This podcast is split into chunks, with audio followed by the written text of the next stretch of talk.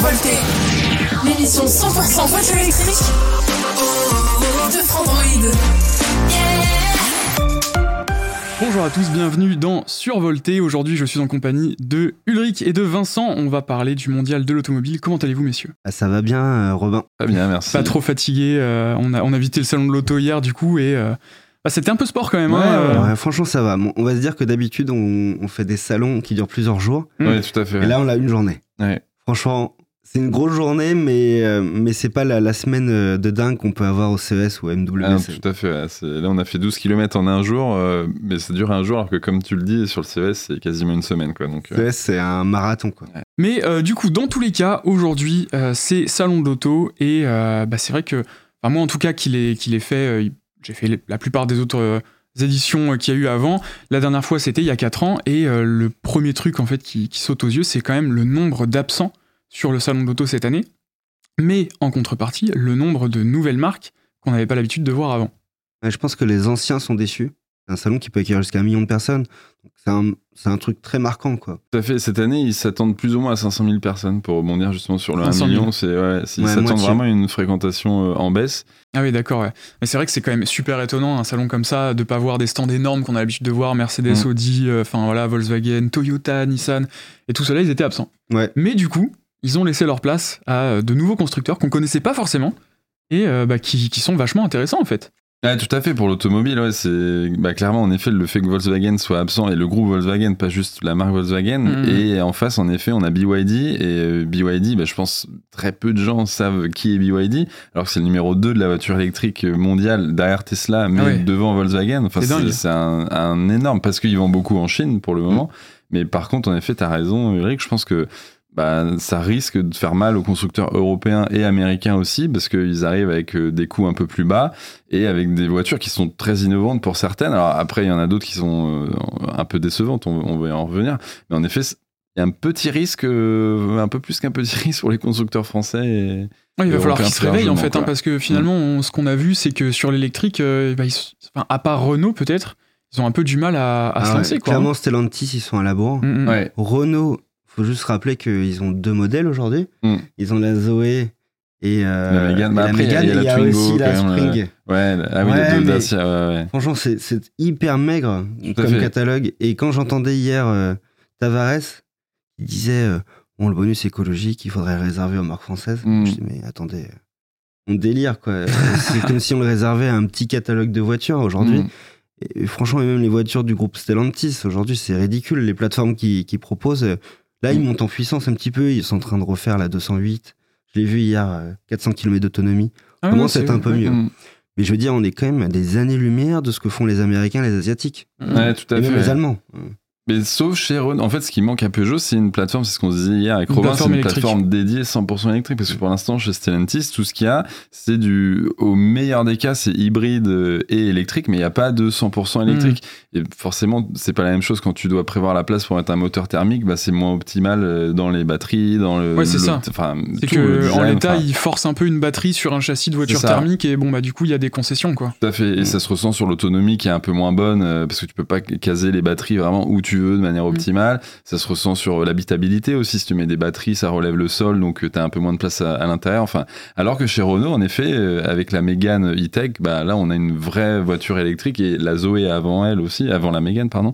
Mais c'est vrai que bah, chez Stellantis, on a hâte. Et alors, a priori, ils ont une surprise à nous montrer euh, dans les prochains jours. Donc pour rappel, Stellantis, c'est Peugeot et Citroën notamment. Le, le regroupement est Fiat, enfin plein de. voilà. Oui, ça commence à être assez gros. C'est hein. et ils ont une surprise concept 100% électrique, mais qui n'ont pas montré au mondial, mais, mais a priori qui vont nous montrer dans les prochains jours. Quoi. Donc, Et alors, un euh, on s'attend à quoi? On sait pas du tout. Bah, euh, Est-ce que ça va être une toute petite voiture, une On grosse euh, Franchement, non, pas- un SUV ouais, on a la marque Jeep qui appartient à Stellantis qui a présenté trois SUV électriques euh, ces dernières semaines. Mm. Il y en avait un hier, on pourra en parler, c'est le- la Jeep Avenger. Avenger ouais, qui était très sympa. Avenger. Et, euh, et puis qui reste quand même euh, assez timide sur l'électrique, même si franchement, aujourd'hui, c'est euh, la voiture électrique la plus intéressante du groupe Stellantis.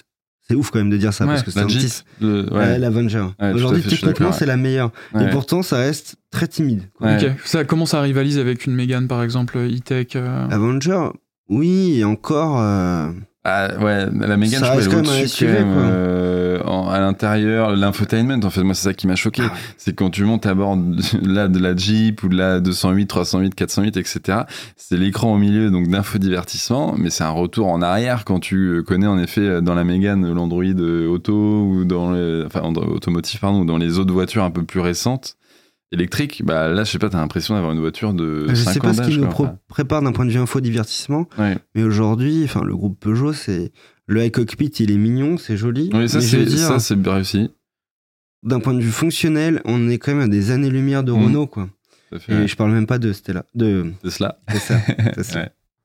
C'est dommage hein, parce que Peugeot en plus c'est une marque qui est quand même plutôt appréciée en France. euh, les, Oui. voilà, les designs sont sympas. Moi, per- enfin, moi perso c'est vrai qu'en termes de design je pense que c'est ma marque française préférée. Ouais, elle est très jolie. Ah, on la a- 208 est magnifique. La, la Ouais. 208 est super, même la, la nouvelle 408 là, La je trouve qu'elle a, elle a oui, vraiment la gueule pareil, aussi. enfin, Ah, la 408, on pourra en parler. Moi, je suis, Ouais. monté, je suis monté dedans. hein. Vraiment Tout à cool. fait. ouais. Non, elle est cool. Et il y aura une version électrique du coup, mais Tout encore une fois, ce sera sur. Ah, euh, mais c'est bah, une la catastrophe. voilà, c'est une catastrophe. Ah mais il faut pas l'acheter. Ah bah oui, ils vont même pas la vendre en concession, je crois. La, la i408, Ouais. bah, ils veulent essayer de la vendre sur Internet. Je pense qu'elle sera quand même vendue en concession, mais je pense qu'elle va être ultra chère parce que là, les hybrides rechargeables, ils ont annoncé les prix sur la 408, Et surtout, cher. les performances, elles sont Et- pas bonnes. hein. Faut avoir l'autonomie. La quoi. là, on a vu la, la, la version, euh, la version euh, plus, plus, euh, on dit, il y avait une autre version de la 408, c'est la 308. Ouais. La version électrique, pareil, elle est assez décevante, quoi. Bah, le look est cool, mais par contre, les specs, en effet, euh, Ah autonomie, euh, puissance, vitesse de recharge, etc., c'est juste. Mais moyen, sont super jolies. Ouais, par contre, c'est. Les finitions sont bonnes. Non, c'est vrai que c'est c'est quand même bien construit, mais voilà, c'est un peu regrettable quand même de, bah, de voir qu'à ce, à cette époque de tournant euh, vers la voiture électrique, Mm. bah, ils soient un petit peu euh, à la bourre comme ça. Quoi. On aimerait bien qu'ils qu'ils Alors c'est un groupe énorme, quoi. C'est un- ouais, voilà, voilà. c'est une multinationale. euh, Mais du coup, bah voilà, il y en a qui, il y en a qui profitent. Donc on a parlé de BYD. Il y a d'autres marques aussi qu'on a repérées au salon euh, qui sont assez sympas.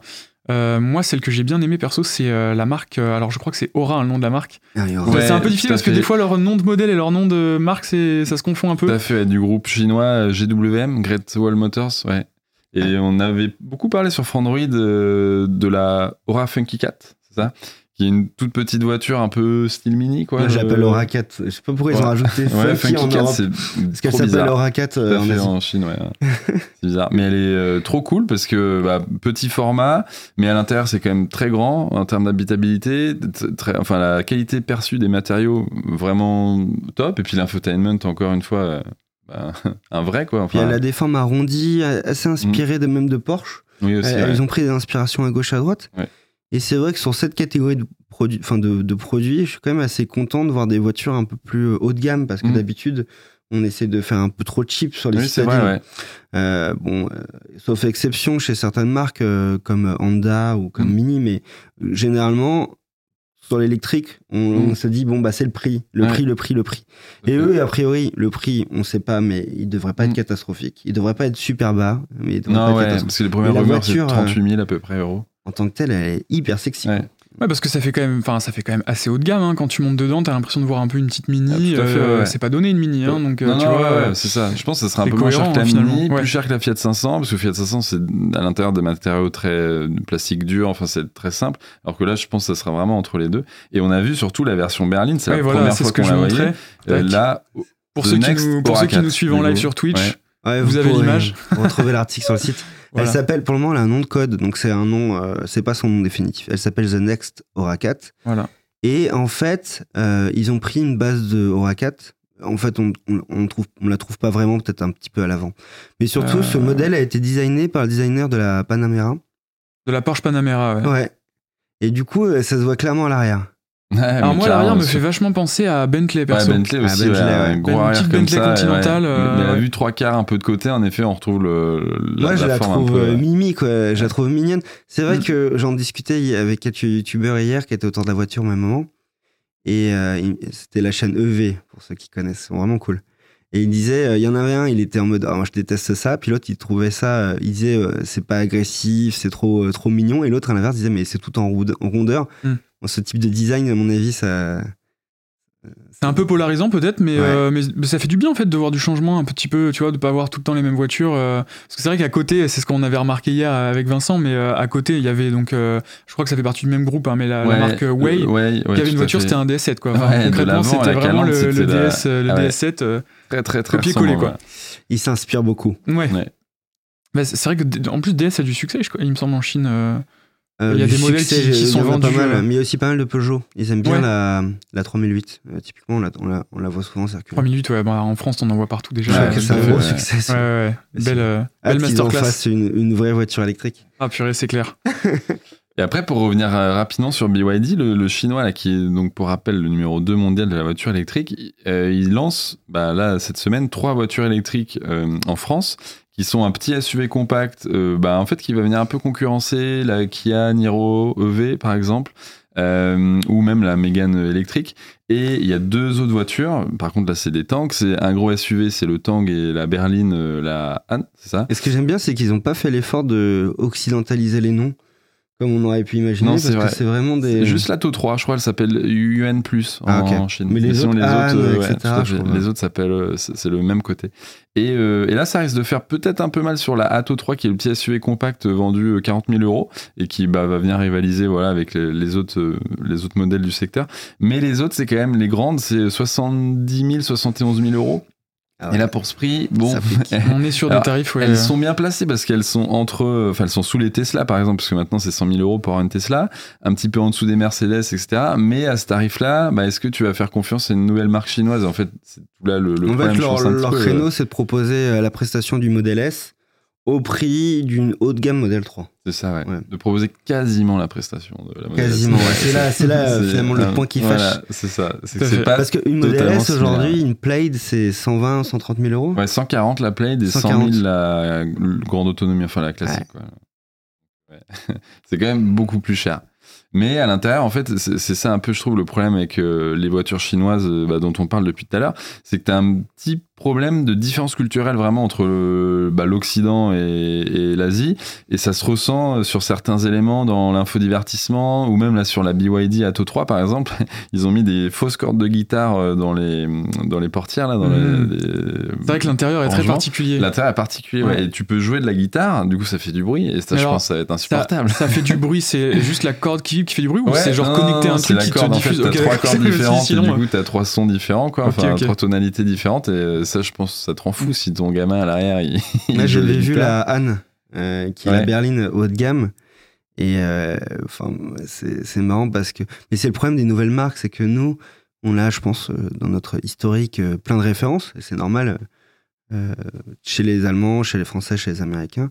Et quand on voit une voiture chinoise arriver, bah, tout de suite, on essaie de comparer. Et moi, celle-ci, dis, ah, elle, me, elle, me, elle ressemble à tant. et- Oui, c'est mais vrai. le problème, c'est que ces Chinois-là, soit c'est pas le, coup de- pas le cas de BYD qui est un peu plus ancien, mais la plupart sont nouveaux. C'est normal qu'au début tu t'inspires et que euh, Mm. tu peux pas partir euh, euh, partir de zéro, créer une voiture. Enfin, elle ressemblerait à quoi? Ce serait un bloc avec quatre roues. tu sais. c'est ce qu'a essayé de faire Tesla et au final. Au final, on, on, on retrouve bizarrement à peu près les mêmes formes et certains éléments euh, similaires entre les deux, mais en même temps, ce que je, je- je lisais, euh, c'est que euh, les Chinois n'avaient jamais réussi à, à rattraper les Européens et les Américains sur l'automobile parce qu'il leur manquait des dizaines d'années d'expérience, de compétences, de savoir-faire, de Mm. brevets. Et du coup, l'électrique, ça marque une sorte de reset en fait. Ah, voilà, l'électrique pour eux, c'est l'opportunité Mm. de rattraper, voire devancer euh, les Européens et les Américains sur l'automobile. Et donc, franchement, on, comprend mieux aussi euh, depuis dix ans euh, le- les milliards d'euros et les, certainement les subventions que l'État chinois met dans ses constructeurs, parce que au-delà de- d'alimenter leur propre marché, qui est déjà, je rappelle, énorme, Ouais, hein, tout à fait. ouais. Ils- vendent, enfin, ils vendent plus de voitures électriques aujourd'hui en Chine qu'aux États-Unis hein, sur les derniers chiffres. Donc euh, rien que leur marché domestique derrière est, est gigantesque. Mais en plus, ils ont de quoi, comme on a pu le voir sur le smartphone, euh, venir euh, entrer dans le top 5 euh, des plus gros constructeurs mondiaux, Ouais, tout à fait. même ouais. en Europe et ouais, en Amérique. Et en effet, ça peut poser un peu des, des questions, voire des problèmes. C'est que par exemple, NIO, je voyais euh, on parlait de NIO dans le chat tout à l'heure. En effet, j'ai eu le- la chance de tester la NIO ET7, qui est une berline. euh, Bah, Robin était avec moi. euh, C'était assez incroyable. ouais. C'était- J'ai j'ai vraiment bien, bien aimé. ouais. C'était très cool. C'est une berline Alors, qui. Nio n'était pas au salon. Non, Nio n'était pas au salon, pas au salon. oui, parce qu'en fait, il ne se lance pas en France et il se lance dans quelques pays d'Europe. Et, euh, et en France, il faudra patienter encore. A priori, ils vont arriver sous une autre marque euh, qui, pour l'instant, s'appelle APLS, si je dis pas de bêtises, c'est un nom de code. Mais voilà, euh, c'est pas connu encore. On n'est pas digne euh, de Nio. Non, mais en c'est fait, étonnant ça d'ailleurs de- alors- de, faire une. Bah, de changer de nom. Ah oui, de changer de nom. Alors, Ouais. euh, c'est une autre C'est une marque. hein. Ça une autre marque. Ah, ce serait un partenariat, Nio existera toujours, mais ils vont créer une sous-marque entre guillemets. euh, tu ah, vois, oui. pour. ah mais donc euh, on n'aurait pas les mêmes modèles? Non, oui, tout à fait. En fait, c'est Ah. ça. Et du coup, la raison, elle est assez simple. Moi, je la comprends. C'est qu'en effet, quand tu es en Allemagne sur l'autoroute, tu vois souvent des Mercedes, des BM euh, toutes neuves euh, qui passent à fond, etc. En France, beaucoup moins. Tu te fais doubler par des 3008, euh, des Mégane, etc. nous, on mérite Dacia. Alors, non, peut-être pas jusqu'à Dacia. Ah. mais- Bah alors, Skoda. oui, voilà, ouais, par exemple. Et l'idée est un peu là, et je comprends parce que cette voiture, je pense en France, elle, elle fonctionnerait pas la Neo T7 parce qu'elle est trop chère. C'est trop cher. Elle est à 70-80 000 euros à peu près. Et euh, bah, en Allemagne, ils sont habitués à acheter des classes 16, des classes E, etc., qui coûtent euh, très cher. Mais par contre, cette voiture était vraiment folle. Et on a appris, enfin, on a appris, l'info est publique, hein, mais qu'ils ont euh, été sauvés de la faillite, puisque c'est une petite start-up, par l'État chinois à hauteur de quasiment un milliard d'euros. Donc en effet, il y a des aides aussi de l'État euh, chinois qui bah, permet à ces constructeurs auto de se déployer en effet en Chine. T'as raison parce qu'il y a une part de marché énorme de la voiture électrique, beaucoup plus supérieure à ce que nous on a en Europe ou même aux États-Unis, mais qui permet de franchir les frontières et de venir, euh, bah, avec en plus des voitures à prix inférieur, faire du mal un peu aux constructeurs européens, américains. Enfin, donc ça, ouais, c'est. Et je disais justement que, euh, en fait, les constructeurs chinois, à part BYD, ne prévoient pas de gagner d'argent avant très très longtemps. Oui, en plus, voilà, il y a cette problématique, c'est qu'ils viennent un peu étouffer avec des marges. euh, Ah ouais. Ça, quasiment ça ressemble un peu, zéro, enfin ça fait euh, vraiment penser à la stratégie de Xiaomi avec Ouais. ses marges super Ah ouais. faibles. euh, Bah, fait. c'est pareil. Les smartphones à 300 Mm, mm. Et euros. ou des euh, Redmi pour la. France. Non, je- Ouais. je- J'arrête. mais, euh, mais oui, oui, ils sont sous perfusion euh, de l'État chinois. D'accord. Donc, euh, donc c'est des milliards de, de dollars et d'euros. quoi. Mais du coup, nous, euh, bah, nous, on en profite quoi, en tant que consommateur. On en profite. Après, à long terme, est-ce qu'on en profitera? Parce que peut-être qu'à long terme, on aura des produits.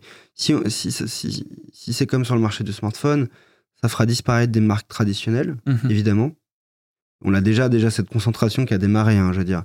Aujourd'hui, quand on parle des grands groupes comme Stellantis ou euh, Volkswagen, euh, c'est qu'il y a déjà plein de marques qui ont été absorbées. Ouais, tout à fait. Les Chinois, ils ont déjà racheté plein de marques. Volvo. Enfin, Ouais, Volvo, ouais. Bah, Lotus aussi. Ouais, Lotus. Vol- Volvo ouais. a été racheté Ouais, Ouais, ouais, tout à Geely, fait. ouais, C'est ou chinois Geely. depuis Mm. euh, ouais, 5-6 ans, facile. ouais. ouais, Ah, tu Lotus. Ok. Euh, Il y a aussi évidemment la, la aidez-moi les deux lettres. MG Euh, MG. Ouais, Ah oui, MG, MG. Les MG. Britanniques MG. Ouais, à sont, ouais. sont hyper intéressants avant. Pour moi, dans ma tête, c'est chinois maintenant, MG. En fait, je suis même plus le lien. C'est britannique et c'est vrai qui à été la racheté base, par des Allemands et finalement par des Chinois. Ouais. Et ils sont en train de racheter toutes ces marques-là euh, Mm. et on a l'impression de revivre exactement ce qu'on a vécu euh, chez, sur les smartphones. euh, parce qu'aujourd'hui, si vous achetez du Motorola ou du Nokia, bah, désolé pour vous, euh, vous avez un téléphone chinois. Ouais, tout à fait. Ouais. Mais alors, moi, je pense que ça va être peut-être un peu plus compliqué pour deux raisons. La première, c'est bah, là, on parle de plus en plus de limiter le bonus écologique euh, aux, aux voitures qui seraient fabriquées en Europe, donc ce qui couperait en effet les marques chinoises, mais pas que, parce que Tesla fabrique aussi en Chine euh, à Shanghai, parce que BM fabrique en Chine également. Enfin, donc ça va être un Pour peu moment, hein. délicat. Ouais, pour le moment, ils le commencent moment. à rapatrier en masse leur production en effet en Europe euh, et la production de non, si batteries je ne me aussi. trompe pas, je crois que la Dacia Spring est fabriquée en Chine. En Chine, tout à Ouais. fait, oui. La voiture la moins chère européenne est en fait euh, chinoise et, et pourrait ne pas recevoir le bonus si euh, cette règle était Mais, créée. euh, mais et même les Chinois sont en train de concevoir et réfléchir à la construction de gigafactories en Europe et aux Ah États-Unis. tout à fait, ouais. c'est c'est déjà le cas en effet en Allemagne et en Hongrie, avec, en Hongrie je crois avec euh, Catel en effet qui est le numéro un mondial de la, la batterie euh, lithium. Ils arrivent en effet pour construire des, des batteries euh, en Europe et aux États-Unis. Et on parle des Chinois, mais hier, il y avait aussi euh, les euh, Vietnamiens de chez Oui. Vinfast. Vinfast, absolument. Et Vinfast, ils ont pas, ils sont pas embêtés. hein. Ils ont pris un stand euh, quasiment face à Renault. Et puis énorme, Énorme. la taille. Ah oui, ouais, c'est ça, ils étaient ouais, juste à côté d'Alpine. euh, non, c'était c'était chouette. Ouais. Et à Vinfast, ils présentaient quatre modèles. Donc, euh, c'est des VF. Ça va de la euh, VF6 à la VF9, hein, je crois, c'est ça Voilà. Ça. VF6 à VF9. VF9, c'est vraiment le gros modèle euh, 7 places. Mm. a d'ailleurs, on, on réfléchissait très peu en Europe. Euh, Il y a très peu de modèles aujourd'hui électriques 7 places. Il y en Mm. a un ou deux. Ouais. Mercedes, EQC. C'est ça. Et BYD d'ailleurs, le tank là, qui est cette place aussi. On euh, attend la Volvo. Oui, la Volvo sera chinoise aussi. EX90 qui sera chinoise. euh. Et puis peut-être qu'un jour il y aura euh, une 5008 ou quelque chose comme ça, mais bon. ça- Mais ça, normalement, en effet, bah, ils viennent de l'annoncer. Le- enfin annoncer Stellantis. Ils ont commencé à parler de la i5008 euh, hier en disant que justement il y aurait 12 modèles produits en France et notamment la i5008. Et donc VinFast, eux, ils arrivent avec les deux modèles qui vont être livrés sur janvier. Là, c'est la VF8 et la VF9, donc deux SUV. On a eu l'oc- l'occasion de tester la VF8 pour le moment. La VF9, on va, on va la tester, je pense, Mhm. La fin de l'année. Et donc, euh, ces deux modèles euh, qui ont été designés euh, en Italie. Et les deux autres modèles aussi ont été designés en Italie par un autre studio. Donc, ils font pas les choses à moitié. VinFast, c'est un peu Ouais. comme euh, la stratégie chinoise. hein. C'est loin d'être moche, hein. enfin vraiment euh, pour les avoir vus. Moi, la petite VF6, la VF7, je trouve ça super sympa quoi. Ouais, C'est- tout à fait, ouais. le- le- la signature lumineuse est top, enfin C'est euh, propre. hein. C'est ouais. propre, l'intérieur a l'air cool. Et enfin. surtout quand tu sais qu'en effet c'est une marque, euh, alors pour info c'est la seule marque automobile vietnamienne, puisque ça c'est marrant ça quand même. Et elle a été créée il y a très peu d'années, euh, toi qui as eu un- la chance de peu moins visiter l'usine. Je crois que euh, c'est 5-6 ans. Ouais. Euh, ils ont euh, commencé par euh, acheter des licences, euh, entre autres allemandes, euh, Mmh, de chez marque BM, allemande, ouais. chez BM. Ils ont commencé par construire une, une très grosse usine euh, au Vietnam que on a eu l'opportunité de visiter. Il y, a un, il y a un long article dessus. Ils ont produit ces premières euh, berlines et SUV allemands sous leur marque, en utilisant vraiment la, presque la marque blanche. hein. Et ils ont vendu ces premières voitures au Vietnam. Il faut savoir que le Vietnam, il y a très peu de voitures. Euh, 90-95% euh, des véhicules qui circulent, c'est des scooters, D'accord. suivis par des camions. Et après, il y a quelques voitures qui vraiment euh, destination d'une euh, population riche. hein. Et donc, ils vont acheter des Allemandes et des Japonaises et des voitures vietnamiennes, entre autres des Allemandes. hein. Et ils ont commencé par ce marché-là. Ils, ils en ont vendu quelques-unes. Je crois qu'on parle de un peu, un environ 100 000, je crois, au total. J'ai plus le chiffre en tête. Mais en tout cas, on les voit circuler au Vietnam. C'est qu'ils en ont quand même vendu pas mal. Et, euh, et donc là, ils ont décidé il y a deux ans de se dire on arrête les, les thermiques. On, on a juste commencé, mais on arrête. Et on passe à- au full électrique. Bon, problème, notre marché, il est pas prêt pour l'électrique. Bon, Au Vietnam, euh, je- Hmm. déjà, je suis désolé de le dire, l'environnement, c'est pas dans la priorité. Parce que moi, j'ai vu des autoroutes tout neufs et au lieu de contourner les collines, bah, il c'est un trou dans la colline. Hmm. Et ça sur plusieurs kilomètres. Donc, euh, quand je vois ça, et c'est qu'un détail euh, de ce que j'ai pu voir, euh, voilà, ils s'en fichent. Mais du coup, ils se sont dit, bon, bah, si l'électrique, c'est pas encore au cœur de nos préoccupations chez nous, même si ça va arriver chez eux, c'est le cas en Europe, parce que le marché européen est quand même le précurseur dans le monde sur l'électrique. Et bah, du coup, ils ont décidé de, de se lancer dans le monde, et euh, à commencer par l'Europe et les États-Unis. Et ils y vont vraiment. Euh, bah, ils n'ont pas le choix et de- que de réussir. C'est-à-dire qu'en gros, euh, ils, ils ont euh, construit une usine qui coûte 3 milliards de dollars euh, au Vietnam, qui sera capable à terme de sortir 900 000 véhicules par an. C'est énorme. Ah, c'est énorme. Aujourd'hui, ouais. ils en sortent 150 000. J'ai visité, c'est hyper impressionnant. C'est une gigafactory. hein. Ils, ils ont même euh, tout un pôle, un workshop dédié aux batteries. Ils ont ensuite décidé de faire la même chose aux États-Unis. Une usine qui sont en train de, de- concevoir. là. donc là, les travaux vont démarrer. Ils attendaient les permis.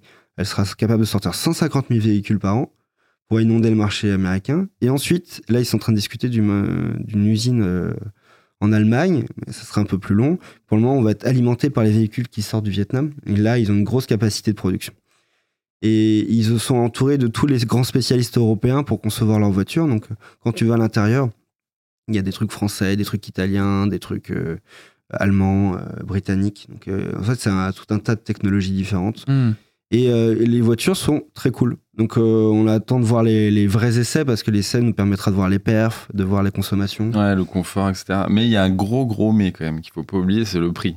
C'est un peu cher. ouais. Et ça, en fait, contrairement aux constructeurs chinois qui arrivent et qui proposent un équivalent euh, d'une voiture européenne qui existe avec un prix vraiment cassé à 10, 20 000 euros en dessous, bah là, c'est pas vraiment le cas. C'est genre, euh, soit c'est le même prix ou soit même c'est un peu plus cher parce qu'on on faisait la comparaison avec le QB, le QC pardon, de Mercedes versus la VF9. Et en fait, bah, c'est vraiment très cher. Et du coup, bah, pourquoi tu irais acheter une voiture vietnamienne que tu ne connais pas, enfin dont tu ne connais pas la marque, avec alors ok, ils développent un réseau, mais en fait, c'est ça moi qui m'interroge un peu, c'est bah, comment ils vont faire pour vraiment réussir à se placer dans ce marché quand tu sais que en plus en France. euh, on adore euh, Renault, Peugeot parce que bah, tu sais que c'est une industrie euh, vraiment euh, énorme en France et que tu es content de rouler en voiture française. Donc ça c'est un peu ce qui me questionne, c'est comment ils vont faire. La stratégie tarifaire, elle est, elle est franchement, elle fait débat parce que Nous, on trouve ça un peu cher. Ils ont deux offres. Ils font une offre avec les batteries en location. Donc, ça permet d'économiser 10 à 15 000 euros sur l'achat de la voiture. Ouais, c'est ça. ouais. Mais ça, ça te coûte quand même euh, 120 100 à euros, 20 à ouais. 150 euros par mois. Donc, c'est pas rien. On a fait le calcul avec Vincent. Ça rentabilise le prix de la batterie au bout de 10 ans. Donc, financièrement, c'est intéressant. Mais euh, quand on loue sa batterie, quid de la revente? On perd en valeur. Tout à fait. Et puis surtout, euh, si la marque, pour X raisons, on n'espère pas pour eux, disparaît, Mm.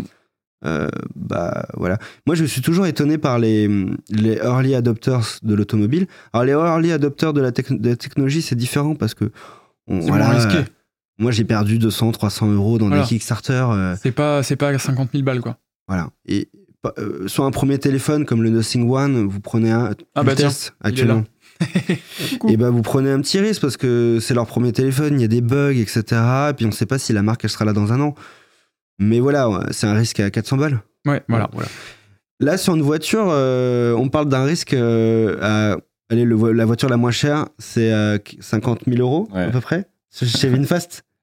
C'est pas donné. Bon, après, tu vas pas perdre tes 50 000 euros parce que la voiture, a priori, roulera toujours. Mais en effet, si t'arrive une galère euh, pour changer la batterie, le système euh, d'infotainment, Je suis d'accord, moi je suis juste étonné par ces gens qui prennent le risque, mais après on l'a connu ça euh, chez les voitures coréennes il y a 10-15 ans, Mmh. les voitures japonaises il y a 20-30 ans. Et au final, Donc ils sont partout finalement, euh, ils ont quand même réussi à se lancer. Mm. Mais bon, il y a Mais c'est des toujours. marques qui euh, existaient déjà Tesla ailleurs. aussi, hein, je Ouais, tout à fait. Mais, mais c'est des marques qui existaient déjà ailleurs Ouais. sur d'autres marchés où tu avais des services après-vente, de la concession, de C'est vrai. la fiabilité. Bon, après, là, ils annoncent la garantie, c'est quoi? Je me souviens plus, mais elle est 10 ans. énorme. Ouais, 10 ou ans. ouais. 200 000. Ouais, C'est bien. 10 ans, ouais. Ah, c'est beaucoup, c'est bien. plus que les C'est autres. plus que Kia, euh, qui est déjà énorme avec Ouais. ses 7 ans. ouais. C'est ça qui peut peut-être rassurer. Et puis après, ça reste des bonnes voitures. Euh, je pense que le choix du haut de gamme, parce que c'est du haut de gamme en termes de, de prestations globales, et c'est quand même plus rassurant que le, le choix du, du cheap. Hmm. Et je pense que les Chinois, ça leur coûte cher les batteries, hein, comme tout le monde. Il n'y a pas de secret. Les Chinois payent aussi très cher les batteries, donc ils peuvent pas se permettre de faire des voitures. C'est pour ça qu'aujourd'hui, on n'a pas de voiture euh, entrée de gamme pas chère euh, Hmm. chinoise. Mais euh, je trouve que c'est plus rassurant de, de l'arrivée par le haut de gamme comme l'a fait Tesla. Parce que du coup, tu dis euh, qu'il faut mettre beaucoup plus d'efforts pour, pour avoir un résultat qui derrière peut-être être, aura plus de fiabilité. Alors je voudrais rebondir là-dessus parce que justement il y a peut-être une voiture qu'on a repérée et qui serait euh, une voiture chinoise plutôt accessible, c'est euh, la Leapmotor T03 Ouais. Vincent. Tout à fait. On a eu la chance de la voir, de monter un peu dedans, etc. Donc on peut la comparer à la Dacia Spring. Euh, c'est le même format, vraiment. Euh, Il y a 5 places, ou 4 places peut-être à l'intérieur. Je suis pas sûr qu'il y ait une place au milieu parce que c'est vraiment rikiki. Euh, c'est un peu plus cher que la Dacia Spring parce qu'en effet, c'est 4 à 5 000 euros de plus. Euh, mais en revanche, on a été agréablement, surpris par l'infodivertissement. L'écran du milieu, vraiment, c'était euh, fluide, c'était réactif, c'était pas très très évolué. Mais après, on est allé voir dans la Dacia Spring et en effet, bah, c'était un peu plus euh, à l'ancienne, entre guillemets, euh, l'écran que nous proposait la Dacia. Ouais. Et puis surtout, euh, performance supérieure, que ce soit vraiment en accélération, mais aussi en vitesse de charge, parce qu'on a une charge rapide, une demi-heure pour passer de 10 ou 20 à 80%, euh, chose qu'on n'a pas sur la Dacia Spring, et l'autonomie un peu supérieure. Donc, euh, en effet, un peu plus cher, mais plus de prestations. euh, bah, Voilà, plus finalement le- peut-être que le rapport qualité-prix est plus Ouais. intéressant que la Dacia à. Spring. Après, euh, alors à voir à l'usage, enfin surtout euh, le- en roulant, puisque la Dacia Spring, c'est un peu ça qu'on lui reproche, euh, qu'on ne voit pas du tout sur le papier, c'est un peu son confort euh, au-delà de 90 km/h, euh, limite tu flippes un peu quoi. Donc est-ce que là, ça serait un peu mieux construit, un peu moins de bruit, un peu moins de vibrations, Mm. etc. Bon, bah, faut- Moi, je suis assez dubitatif sur ouais. cette catégorie de voitures. Parce qu'en fait, il faut un peu les situer entre les microcars, Ouais, qui sont vrai, vraiment ouais. des voitures dédiées à la mobilité urbaine. Et on va en type, parler. euh, on va en parler d'autres, mais la plus connue, c'est la Citroën Ami. Et euh, les voitures un peu plus euh, costauds comme la Zoé, la 208 électrique. Et en fait, ces voitures-là, la Dacia Spring, typiquement, la e-Up de Volkswagen, il y en a plein. hein. En fait, elles sont pas conçues pour faire de très longs trajets. Oui, c'est de la- c'est des citadines en Donc fait. souvent, les gens vont l'acheter comme une deuxième voiture. Et quand on parle de surconsommation, euh, etc., clairement, est-ce que les gens n'auraient pas besoin d'une voiture un peu plus polyvalente, quitte à la payer un peu plus cher, avoir une plus grosse batterie comme euh, la Zoé, typiquement, que ce genre de voitures qui finalement se- sont vraiment restreints à un usage euh, bah, de ville, en fait? Ouais, tout à fait. Alors, Ouais, je- c'est un, c'est un débat après. Je... En fait, je pense que ça dépend vraiment de l'usage, mais tu as raison sur le fond, parce que, en effet, les voitures euh, bah, qu'on a vues au sein de l'auto, euh, type la Microlino, euh, le- la Silence S04, Mm. euh, la XEV euh, Yo-Yo, enfin, il y en a eu plein, en fait, vraiment, euh, type Citroën Ami, en fait, où tu es à deux dedans. euh, Et c'est ça, où- c'était un, un gros, une grosse partie aussi de ce salon-là, c'est qu'en plus des quelques stands dont on a parlé, Vinfast et euh, les différents stands chinois, il y avait énormément de petites voitures, euh, des microcars. Ah ouais, tout à fait, ouais. Donc ça, c'est aussi- c'était une partie assez intéressante, euh, Ouais, on peut petite en parler ouais. des microcars. Et, euh, et du coup, bah, en effet, les microcars, c'est plus de l'usage 100% urbain. Tu pars pas en week-end avec parce que soit t'as pas de coffre ou si t'as un coffre, il est pas énorme et t'es à deux dedans, tu fais pas 50 km, je pense, à l'intérieur euh, parce que tu t'entends plus, t'as mal aux fesses, etc.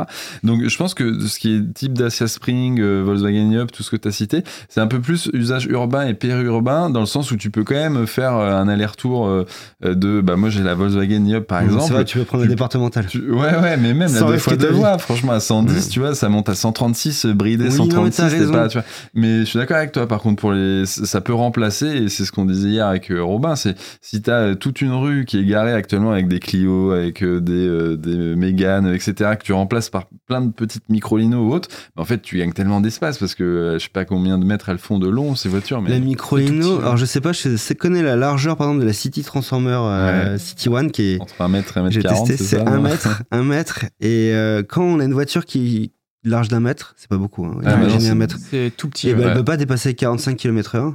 Mais moi, j'aurais trop peur de me renverser. Enfin, tu vois le truc si quand c'est, t'as les roues si rentrées c'est là. lié à la t'as un coup loi de vent, ou T'as un coup de vent, tu tombes sur le côté. hein. Moi, ça me fait flipper. Et bah, hein. du coup, pour pouvoir aller à 90 km/h, cette voiture, euh, elle a un petit bouton sur le volant. Alors, du coup, j'ai eu l'occasion de les conduire hein, hier dans Paris. Donc, on conduit la voiture, il faut être en, en mouvement. Ah oui, On a un bouton sur le volant, on l'appuie, et là, les roues s'écartent et elle fait 1m40 de large. Voilà. Mais voilà, et comme le disait Vincent, ce type de voiture, euh, elle se garde dans n'importe quel sens sur les places de parking. C'est-à-dire que bon, je pense que tu peux t'adap- t'adapter à l'espace qui est dispo, tu peux la garer euh, sur le côté. Ouais, euh, perpendiculaire, euh, comme euh, les Smart à Paris un peu. bah, tu peux apprendre à te garer que d'une seule façon. Si t'es fan, par exemple, je m'a- moi je m'habille, je, me- je me gare que de cette façon-là. Avec cette voiture, bah, tu es capable de t'adapter à n'importe quelle place. Il y a des gens, ils, appréhendent certaines C'est façons vrai, certaines manœuvres. C'est vrai qu'en ville, c'est hyper, euh, hyper, enfin, Ouais. c'est hyper cohérent en fait ce genre de voiture parce que voilà, c'est ce qu'on disait, mais il y a beaucoup de gens, énormément de gens qui se déplacent avec leur gros SUV alors qu'ils sont tout seuls à l'intérieur Mhm. en ville. Bah, c'est- tu dis, c'est tellement Bah, d'espace perdu quoi. C'est plus à fait. confortable que euh, un scooter, moins dangereux. La microcar. Ouais. La microcar. ouais. microcar, Oui, c'est ça, c'est un entre deux en fait quoi. Et, euh, et moins risqué qu'un vélo. Mm. Euh, et puis aussi plus confortable, quoi, parce que euh, bah, hier il pleuvait. Les gens en vélo, euh, c'était pas agréable. Il pleuvait, il faisait nuit. C'est hyper dangereux à Paris. hein. Les phares se reflètent dans l'eau, de la route, il y a du bruit, etc. Là, dans ma voiture, j'étais malgré le fait qu'elle soit une petite voiture, j'étais bien. Donc j'ai testé la microcar, la microlino, Pour qui était assez incroyable. hein. la plus cool. Magnifique. hein. Enfin, moi j'adore. Ah, C'est le- le petite est bouille. euh, top, ouais. Déjà, elle est suisse, donc chez les constructeurs suisses, je sais pas s'il y en a beaucoup. Ouais, c'est vrai. ouais. Ils sont- J'ai parlé au fondateur qui d'ailleurs euh, parle un peu français, donc c'était vraiment cool. Donc c'est une voiture, imaginez, euh, je sais pas comment la décrire, un œuf. Là, vous voyez, euh, la- c'était comment elle s'appelait la, La BMW BM, je pense, ouais, peu de gens, ouais, la Isetta, Isetta, ouais. Isetta, je sais plus comment on disait, mais ouais, je sais pas si beaucoup de gens la, la- la connaissent, Ouais, mais c'est là, en fait, c'est un peu petit pot de yaourt, type un peu Fiat 500 à l'ancienne, un peu, vraiment encore la- plus petit, un la peu Fiat première, ouais, 500, ouais. mais un peu plus haute et Ouais. un peu euh, Et surtout, euh, la grosse particularité, c'est qu'en fait, vous n'avez pas de portière euh, sur les côtés. La, la porte, en fait, pour rentrer dans la voiture, c'est une grosse porte à l'avant, quoi. Là où il y a le pare-brise, en fait. Donc elle, se gare, voilà, la porte est à l'avant, on la tire, et en fait, il faut compter 30-40 cm. Donc faut faire gaffe quand on, on se gare, c'est-à-dire qu'on sort par l'avant bah de la voiture. Ouais, Donc il faut toujours qu'il y ait 30-40 cm.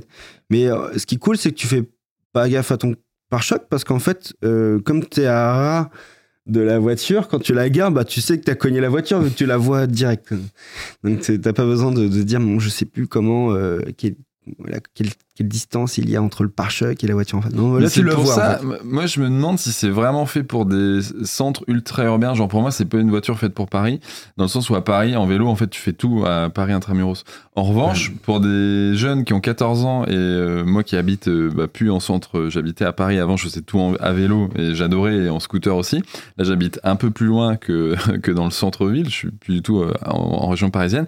Euh, bah, je croise beaucoup de Citroën Ami où dedans, en fait, c'est des lycéens qui vont à la gare avec euh, pour prendre le train, pour aller à Bordeaux, pour aller au lycée ou choses comme ça. Et Mm. en fait, bah, en effet, je comprends les parents. euh, un scooter 50 cm3 euh, qui est ultra dangereux parce que t'as pas de permis, t'as pas de- de- d'anticipation, etc. Où tu peux avoir des accidents assez facilement. Là, t'es plus serein quand ton enfant il va avec la voiture. En plus, s'il y a de l'orage, t'es dans la voiture, t'es au sec. Enfin, je trouve que c'est un bon cas d'usage aussi, ça. le- Et je vois quelques questions, par exemple la Microlino, est-ce qu'ils ont des droits auprès de, M- de BMW Alors j'aurais posé la question, ils m'ont dit qu'il n'y avait pas de ce problème de, de droit, donc ils ont droit de concevoir cette voiture. Bon, ils sont en Suisse, ils trichent pas, hein, je veux dire, c'est quand même le pays voisin. Euh, ce que- voilà, ils ont trois voitures en gros. Ils ont une voiture qui s'appelle Light qui va être limitée à 45 km/h, bon, comme la Citroën Ami. Qui a la même tronche, hein, c'est la même permis, quoi, voiture. Tout à hein. fait. C'est la même. Juste plus légère et Exactement moins la même. quoi. Et euh, ils ont une autre voiture qui, pour le coup, monte à 90 km/h. Il y a même un mode sport. et je l'ai testé. hein. Donc, tu as un bouton sur la gauche, tu appuyé sur mode sport. Mm. Et effectivement, et elle, elle a une accélération qui est hallucinante. Ah ouais, c'est fou. Bah, en même temps, ça doit être tellement léger. Ah ouais, Ouais, ça fait 450, 490. Et, un truc euh, et Moi, j'ai adoré la conduire. C'était très agréable. Contrairement à la City Transformer où j'ai eu plus de risques. Arnaud pourra euh, en témoigner. Il était Mais derrière moi. c'était un proto en plus, là. C'était Oui, je Transformer. préfère la, préciser, c'était la, un la proto. Microlino était la Mais, version. le- euh, mais je trouve que sur la Microlino, c'est agréable parce qu'on est côte à côte déjà. Ça, c'est beaucoup, c'est c'est très appréciable parce que Mm. avoir quelqu'un derrière, ça fait vraiment scooter. Que là, on est Ouais. dans une voiture côte à côte, c'est beaucoup plus simple pour euh, discuter. Ouais. Et, euh, Et avec un grand coffre. et un grand En coffre. plus, ouais, le coffre était assez balèze, hein, tu- 300 litres, 250 Franchement, litres, la ça. Microlino, elle serait parfaite pour aller se balader au bord de mer, etc. Mais oui, et en plus, ils ont fait une version un peu plage, euh, Ouais, tu sais, avec, euh, avec une ouverture à l'arrière, Ouais, toi, qui, ouverte, qui est pas, qui va pas sortir tout de suite, a priori. Non, C'est- ouais, Ouais, cette version, elle était assez cool. Mais euh, Ouais. incroyable. Ouais, Par on contre, bon, s'il pleut, c'est mort. ouais, ouais, ouais. Ah, il y, a- il y a quand même un toit, mais. euh, Ouais. Et non, mais c'est ouvert sur les côtés. c'est ouvert sur les Et côtés. un pare-brise. Et je peux te dire, hier, j'ai dû ouvrir mes, mes fenêtres parce qu'il y avait un problème de ventilation dans la voiture. Ça faisait de Ah la oui. buée avec l'eau à l'extérieur, il pleuvait. Et moi, je me prenais des, de l'eau sur les Ah côtés. ouais. Pourtant, j'avais juste une petite partie ouverte. Mais euh, non, non, vraiment, Microlino, très, Très cool, impressionnant. Très, très cool. Mais c'est un des modèles parmi euh, 10 ou 15 modèles. Oui, parce Ouais, qu'on a vu, il y avait euh, XEV aussi. XCV, euh, ouais, et ça, euh, très cool aussi, parce que pour le coup, t'as pas l'impression d'être dans une, euh, une microcar à l'intérieur, c'est beaucoup plus euh, cosy, cossu, enfin voilà, c'est plus quali, euh, plus cher aussi, par contre, je crois. Et, C'était euh, 16 000, il me semble. Ouais, ah ouais, ok, donc pas si plus cher, mais surtout elle est pas accessible à partir de 14 ans. Celle-là, il y a qu'une seule version euh, à partir de 16 ans avec le permis B1 125, quoi, mais, mais ça c'était sympa aussi, ouais. Et, euh, et si, et la Silence S04. Euh, Silence S04. Peut-être vous connaissez, puisque c'est une marque espagnole qui fait des scooters électriques, et notamment le scooter de Seat, le Seat Mo, si je dis pas de bêtises. Il est basé sur le Silence S01. Et là, la Silence S04, c'est un peu la petite Citroën amie euh, espagnole. Et sa, sa particularité, c'est que les batteries, c'est les mêmes que sur le- les scooters euh, de la marque, et que c'est interchangeable. Il y en a deux de chaque, enfin une de chaque côté. Et en fait, on peut les prendre. C'est au format valise. Tu rentres chez toi le soir avec euh, des petites roulettes et tu la recharges à domicile Mm. pour ceux qui peuvent pas recharger euh, dans la rue ou autre, quoi. C'est vrai que ça, c'est génial euh, de pouvoir le mettre aussi bien dans la voiture que dans le Ouais. scooter. euh. Oui, si t'as un, Adapté. le Tu peux te scooter faire un de la marque, écosystème, en fait, ouais, tu vois, c'est ça. C'est vrai que ça coûte beaucoup moins cher. Je vois les gens, ils tiltent euh, sur le prix. Je vois C'est c'est vrai que c'est cher. 16 000 euros pour ne pas avoir de voiture, mort de rire. Bon. Alors, Bah, ça, après, le prix, ouais. c'est euh, des voitures qu'on a pu voir, c'est 12 à 20 000 euros. Et d'ailleurs, ce qui est assez surprenant, c'est que la Citroën Ami, Oui. 7 à 8 000 euros, Ouais, fabriquée au Maroc, Ouais. et, et quand même une proposition, elle a quoi, 2-3 ans, 3 ans maintenant? Ouais.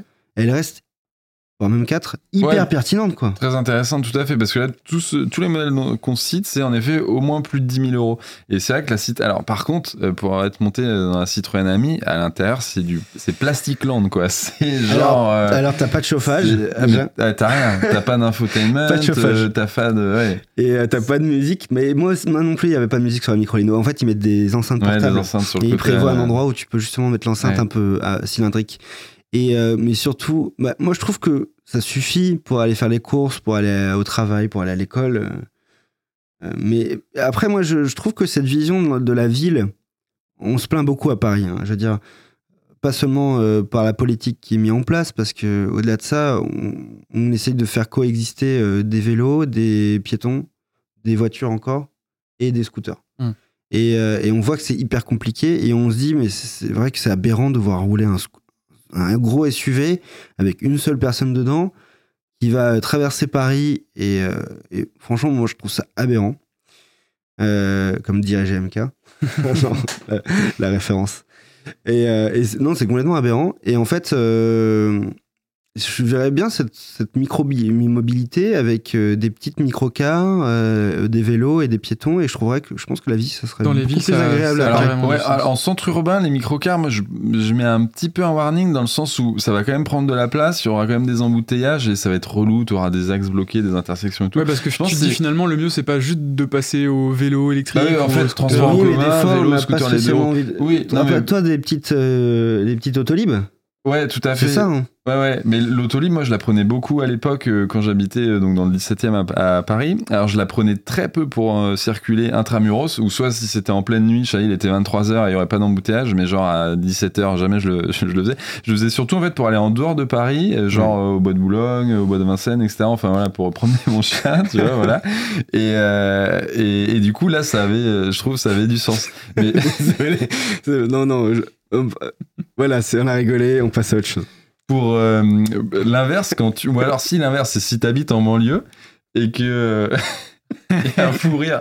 On est sur un fou rire, je suis oui, désolé. non, mais ça arrive, ça arrive. Euh, par contre, si t'habites en banlieue, en effet, là, je pense que ça a plus de sens parce que Ouais. tu peux t'en servir pour aller euh, faire tes courses, pour aller, euh, bah, je sais pas, pareil, au parc, euh, au lac, etc. Et tu vas venir à Paris un peu avec. Mais je pense que t'auras quand même cette galère de circuler dans Paris. Alors que là, ce matin, j'étais à Boulogne, je suis venu euh, bah, à la rédac en plein centre de Paris, j'étais en scooter et c'était magnifique, quoi, parce que je voyais tout le monde sur les voies Georges Pompidou en voiture et j'étais en mode, oh là là, mais les pauvres, quoi. Je- en fait, je, je suis d'accord avec toi, l'autolib, elle était utile. Enfin, moi, je l'utilisais pour euh, les fins de soirée.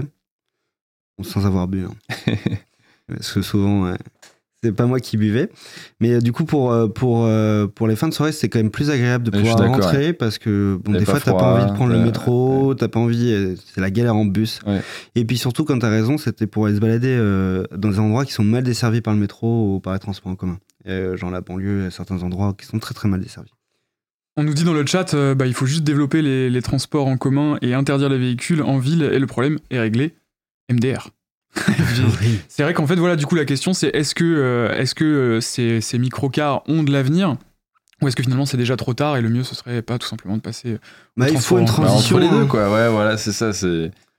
Au moins, elles prennent moins de place pour euh, se ouais. garer. Et en fait, C'est un ça, pas tu dans la bonne direction, euh, dans Non, mais c'est comme l'électrique. euh, on pourra en revenir, ce sera le débat d'un autre, euh, Bien sûr. d'une autre émission. Nous, on sait que c'est pas la solution miracle. On sait que par contre, ça peut aider à la transition et cette transition, elle est importante parce que les gens vont pas du jour au lendemain euh, faire l'impasse sur du confort de vie. On le voit. hein. De toute façon, l'écologie, c'est c'est du confort en fait. Beaucoup de gens voient comme une restriction au confort. Il faut qu'on apprenne à faire cette transition. Il faut pas qu'elle soit douloureuse parce que si elle est douloureuse, les gens vont pas faire l'effort Hmm. faut qu'on arrive à trouver des solutions euh, intermédiaires de transition. quoi. Peut-être la microcar. Voilà. Peut-être la microcar. C'est vrai que c'était intéressant du coup de voir ça euh, au salon de l'auto. J'aimerais bien euh, clôturer ce petit podcast qui commence déjà à être euh, un petit peu long. Eh, Est-ce qu'on peut parler par l'hydrogène Alors on peut parler, euh, on peut parler d'hydrogène pour terminer si tu veux. Moi je voulais euh, rapidement évoquer Renault parce que Ah c'est C'est vrai qu'on a oublié on pas de du tout parlé. la et 4L. C'est vrai qu'il nous, propose Ouais. des trucs quand même assez Ouais. intéressants euh, sur le stand Renault. Donc euh, Tout à fait. Bah, bah, Déjà, parlons de son nom. Non, je- la 4L. Qu'est-ce qui s'est passé dans l'équipe marketing de la Renault Forever Trophy. C'est ça le Ouais, nom C'est le vrai nom de- Bah, C'est le- concept car, du coup. Ouais, du tout à fait. Nous, on l'appelle la Renault 4. Mais Je vais vous la montrer là pour ceux qui nous suivent Ouais, en moi, j'appelle la Renault 4 électrique. Tac. Et voilà. Et, euh, et du coup, en fait, en effet, Renault revisite la R4, donc qu'on appelle souvent la 4L, euh, dans une euh, forme qui n'a plus trop rien à voir avec la Ah 4L non. parce qu'on n'est plus sur la petite voiture euh, compacte euh, qu'on voit tout le temps 4L Trophy avec les étudiants etc. Là on est sur un mini SUV compact mais qui a quand même de la gueule enfin on va pas Ça reprend est quelques magnifique. éléments de la, de la Tout à 4L, fait, mais ça c'est- reprend c'est quand même discret éléments. quoi. Ouais, tout à fait. Et surtout, on a hâte de voir en fait la version de série parce que Renault va la sortir en 2024-2025, donc euh, sous une forme qui sera un peu plus sage, hein, clairement. Mais hâte de voir quand même à quoi ça va ressembler. euh, Ouais, pour accrocher sa pelle euh, Ouais, à l'arrière, Ouais, regardez la- c'est un truc de baroudeur. Ce que disent Renault, c'est qu'elle est à 95% proche de la voiture de, de production. quoi. Ah ouais. Ah oui, ah oui, quand même. Ok. Ouais. Donc il y a beaucoup d'éléments similaires. Moi, elle me fait penser à une Dacia avec des formes un peu plus arrondies. Ouais, c'est vrai. Il y a un petit côté Il y a un Duster côté un peu aussi, ouais, euh, à l'avant, là, la ouais. barre comme ça. Vous savez, Dacia, ils avaient présenté un concept il y a quelques années, il y a Bigster, 2-3 ans. ouais, le- Bigster. ouais, il est Moi, il m'avait impressionné, Ah, le le Bigster. Bigster, il est très cool. Et normalement, ils veulent en sortir une version aussi Mm. de série. Ouais, euh, elle ressemblait un petit peu à ça, mais en plus petite celle-ci. Moi, c'est les jantes que je trouve assez incroyables. On dirait vraiment que ça sort de Cyberpunk en Bah fait. ça, hein, ouais, ce voilà. genre de Là, un là. côté en effet J'a- très, bah, moi, euh, moi, j'adore. Après, euh, enfin, je sais pas si j'achèterais ça, tu vois, personnel, si ça sortait en l'état, mais je trouve ça super euh, sympa, Ouais. dosé, ce genre de design. Bah, les euh. roues, elles sont énormes parce qu'en fait, il y a un, euh, ce que je disais, un, euh, on appelle ça un gonfleur intégré. Donc si jamais Ok. tu crèves, le, Ah la- oui. la- le- le pneu peut se regonfler. détectent que t'as pas la bonne pression Ouais. dans le pneu, paf, Ils ont mis un gonfleur Ouais. intégré. Bon, ça, c'est le truc qui va sauter. hein. Ça fait Ça, partie ça- des ça 5%. n'existera de- pas, ouais. voilà. Et, Et- et l'autre, par contre, c'est la R5 qui La est R5, alors, on beaucoup l'a pas en plus photo. proche. Ouais, je l'a pense, photo, elle est- ouais. elle est mais beaucoup plus, plus euh, proche de la. Le concept est beaucoup Vous plus proche vu de la avant version. hier ou pas? Non, c'est la première fois que c'était la Ouais. première. Ah, en vrai, ouais, c'était la première Vous fois. et, euh, pensé quoi? Moi Ah, j'adore. moi, j'adore. Je suis Ah trop, trop fan, euh, j'ai- j'ai alors- trop aimé. Juste la couleur peut-être un peu Le trop jaune, euh, voyant. ouais. C'est sympa, hein, Ouais, mais c'est- par contre, je l'imagine en un, un beau gris anthracite, un beau gris métallisé, Ouais, mais alors, ça, ça, elle va défoncer. Hein. Ouais, je sais pas. J'espère que Renault va pas. euh, Après, ils ont une bonne base. Zoé a une bonne base. Et si je pense ouais, je pense que là, ça peut être une, euh, Un beau succès. Ah ouais, un beau succès. ouais. Donc normalement sorti là dans 2024. Donc peut-être on en saura plus. Ils ont euh, peut-être leur prochain, arme quoi. euh, anti-208. Ouais, ouais.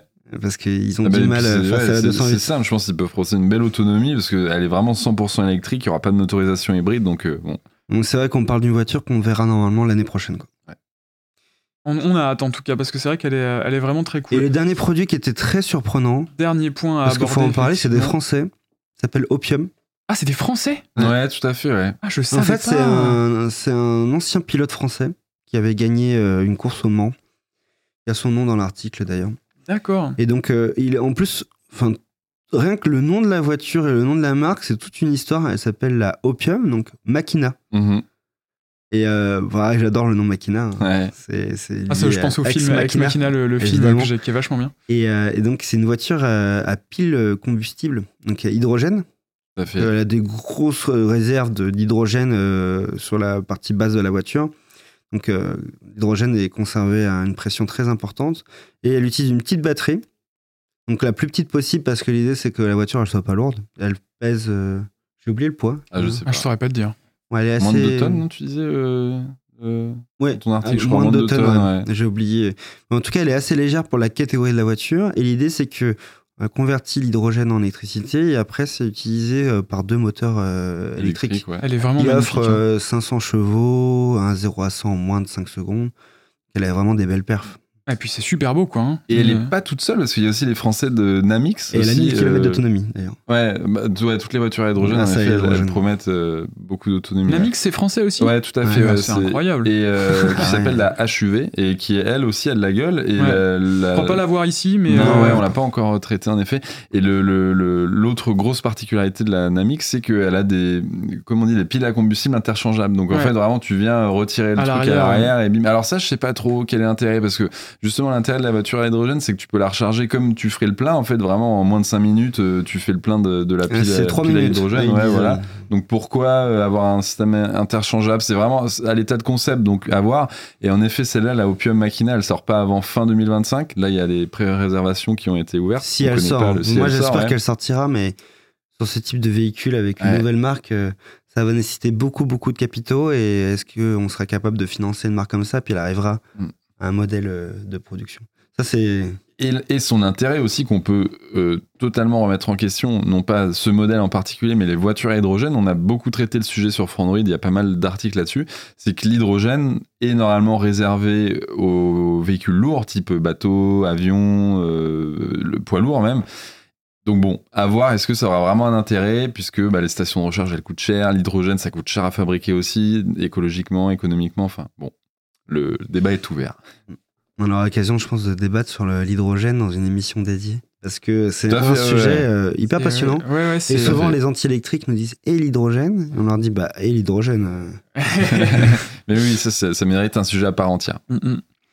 Bon, bah, je pense qu'on a un petit peu fait le tour euh, Ouais. de, de ce qu'il y avait à dire sur ce salon de l'auto, qui était voilà pas immense, mais quand même assez intéressant vu, avec. hein, euh, je veux dire, on a quand même discuté d'une heure. Oui, hein. oui, il y, avait, il y avait matière Et à, on à dire des parlé trucs, de clairement. toutes les voitures qu'on a pu voir. Mm, euh. Mais, euh, mais voilà, en tout cas, plein de, plein de mar- nouvelles marques, en tout cas, qu'on connaissait pas ici en France, euh, très intéressantes, très prometteuses pour l'avenir. Et, euh, et puis voilà, euh, hâte, hâte de voir comment, comment tout ça va, va se dérouler. euh, et j'espère que, j'espère que les, les marques françaises comme Peugeot, etc., sauront euh, se remettre un petit On peu. leur euh, souhaite, ouais, tout à fait. on Emmanuel leur Macron, hier, il a, quand même, il a fait le déplacement au salon, il a fait quelques mesures. Et vrai, puis surtout, il a insisté sur le fait que ça devienne une filière française. Quoi. Donc, Mm. À mon avis, le message, il est passé. Maintenant, est-ce qu'il est reçu, compris et euh, Est-ce qu'il va donner lieu à des vraies transformations? Peugeot, écoutez-nous. Alors En après, fait, il faut, après, faut pas y aller trop à reculons, quoi. Tout à fait, ouais. c'est juste le temps industriel est très long et les Chinois ont pris de l'avance en effet là-dessus, mais dans 5-10 ans, on aura des gigafactories euh, en France, en Mhm. Europe, enfin, il n'y a pas de souci à se faire là-dessus. C'est un peu long à démarrer, mais en même un peu temps, c'est un peu rouillé, du coup, faut. Faut, faut que les choses bougent, mais ça va, ça va bouger, je suis Ça. confiant. Ça dans le bon sens. Bon, eh ben Vincent, merci beaucoup. Ulrich, merci Ouais, beaucoup. C'était euh, très intéressant. Euh, N'hésitez pas donc euh, à vous abonner à Survolter pour euh, être au courant de la sortie des prochains épisodes. Et euh, bah, quant à moi, je vous dis merci d'avoir suivi ce podcast et à la prochaine. Merci à vous. Au revoir. Et voilà, fin du tournage du premier podcast, euh, les amis. On est toujours en live, ne vous inquiétez pas. Et euh, on va enchaîner sur un deuxième qui devrait être beaucoup plus court pour le coup. Mm. Euh, donc, euh, le sujet, on avait dit, c'est. Crise énergétique, la crise euh, énergétique. que ce soit euh, thermique, euh, diesel, essence, et euh, électrique aussi pour cet hiver. euh, Est-ce qu'on va avoir froid cet hiver? D'ailleurs, Oui, parce n'hésitez pas dans le chat à nous dire ce que vous avez pensé de ce- cette première partie, Oui. euh, en termes de rythme, d'infos. Carrément, Ouais. on, est, euh, on est preneur. C'est vrai qu'on a. les on a- podcasts, on a peu de retours généralement, mais là, sur le Twitch, au moins, euh, Ouais, c'est clair. on a. Lord Jibus qui est très est fond. actif et c'est très cool parce qu'il donne beaucoup d'infos euh, pertinentes. Euh, c'est vraiment cool. Tout à fait, ouais. Stockage d'électricité dans le sable. Ah. Ah, je connais pas. Et vous avez le premier épisode de Survolté qui a été mis en ligne il y a, il y a trois jours. Et euh, ce, post, ce podcast, c'était plus un, un premier débat sur euh, vraiment l'utilité de l'électrique. En gros, est-ce que c'est. Est-ce que l'électrique est vraiment plus écologique que euh, le thermique et, l'hybride Grosse bon question sens, quand même. Grosse question parce que bah, ça fait débat. hein. Il y a toujours les, les pros et les, et les cons. Mais, euh, mais voilà. Euh, ok. Est-ce qu'on enchaîne directement? Est-ce qu'on attend des petits retours du chat? Pour l'instant, c'est assez, c'est assez calme dans le chat. Écoutez, Ils sont chauds. c'est vrai qu'on n'a pas parlé de, de toutes les marques. Il y, avait, euh, je sais plus, j'ai- oublié le, le pseudo, mais quelqu'un qui voulait qu'on parle d'Alpine. C'est vrai que bah, Ah, Alpine oui. c'est très sympa, mais c'est pas trop dans le. Il y avait Ouais. l'électrique d'Alpine. Il y avait une électrique d'Alpine, ouais. Ah ouais, le, ouais, le chocard, La quoi. blanche, enfin, hein. le... Ah, la blanche Ouais, la Il y avait une. Alpine à 110 euh, Ah, elle était électrique. Ah, mais on l'a on loupé, celle-là. celle, ok, Ah, d'accord. j'ai filmé, j'ai pris en photo. Ah ouais. Ah On ouais. pouvait pas monter dedans. Ah ouais, ouais. On pouvait, je crois qu'on pouvait monter. Non, mais d'ailleurs, j'étais un peu déçu par, euh, généralement par euh, Renault et Alpine parce qu'il y avait moins d'accessibilité que sur les autres stands. donc- Oui, c'est Bah vrai. oui, c'est vrai, C'est ouais. vrai, on C'était pouvait très pas, fermé. ouais, même euh. la R5 par exemple, euh, qui, il y avait que la Scenic Vision, tu pouvais un, peu Ah, regarder. d'ailleurs, euh, Très sympa, la vision, Vision. c'était très cool. hein. Ouais. Alors ça, du coup, c'est hydrogène ou c'est électrique au final? C'est Non, c'est électrique. électrique, ouais. D'accord, Elle donc va arriver aussi. hein.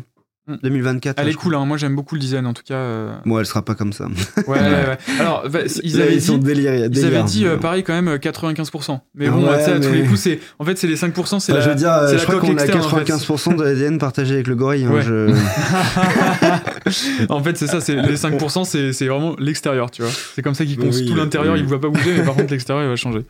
Dommage, mais bon. À 110 éternité, en effet, on l'avait traité sur euh, Frandroid et je l'ai totalement loupé en, en passant sur le salon de l'auto. Je m'attendais pas à l'avoir. En fait, en toute honnêteté, euh, l'Alpine 110, je suis pas du tout fan parce que avec, euh, je sais, je vais, me- je vais prendre des, des Moi j'adore, j'avoue, j'adore. Mais je suis pas du tout ce genre de voiture. Comme je le dis, moi, je suis très shooting brake. hein, une voiture euh, un peu longue tu peux mettre tes valises à l'intérieur, tu peux être à 5 dedans, confort mais puissante. Quoi. Et j'avoue, l'Alpine, c'est pas du tout ça. Mais, mais elle est très cool quand même. hein, Et il y a quelques journalistes qui ont eu la chance de l'essayer sur circuit, en effet, la, la version électrique euh, cet été quand elle a été annoncée. Mais- Alpine, Euh, si jamais euh, vous faites des essais, n'hésitez pas. Bon, écoutez, euh, voilà, j'espère du coup que ce podcast vous aura plu. N'hésitez pas à vous abonner pour suivre, les, pour suivre et être au courant des prochains épisodes. Et puis, encore une fois, merci à tous les deux pour. euh, Bah, merci à toi, Robin. C'était très Eric, sympa. Et à plus tard. Et à, plus, tard. Revoir merci tout à le monde. tous. Survolté l'émission 100% voiture électrique de Frandroid.